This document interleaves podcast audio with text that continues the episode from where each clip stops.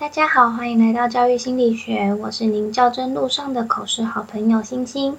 这个节目主要是想让大家利用三到五分钟左右的时间来练习一题较真口试题目，里面会有我的拟答以及各种不同身份或情况的小提醒。如果您觉得对您的口试有帮助的话，欢迎留言告诉我。那我们就开始今天的题目吧。今天的题目是，请分享一个让你印象深刻的学生。以下是我的拟答。感谢委员的提问。在我担任高年级班导的时候，有一个让我印象深刻的学生，他的人际关系非常差，不仅他自己觉得困扰，他的爸爸也常常跟我反映这个问题。我曾经提供他很多人际相处的方法，也和学校辅导老师讨论是否有其他方式可以协助他，尽管他都一一照做。还是会很快的又跟新朋友闹翻。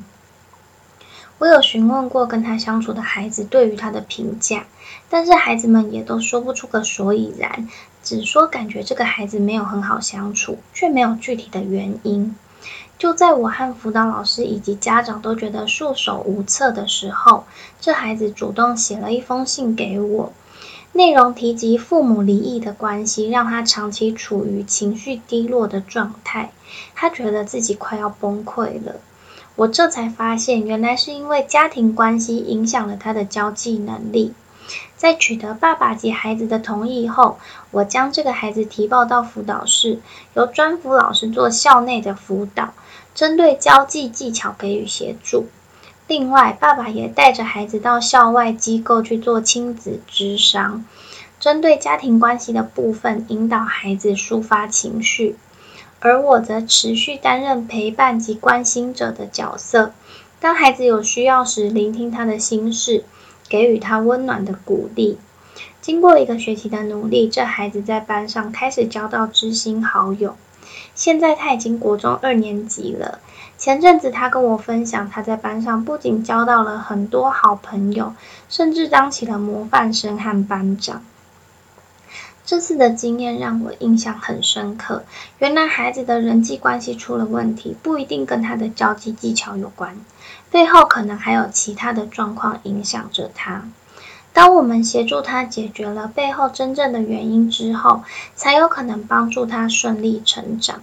以上是我的分享，以及我协助孩子的方式。谢谢委员。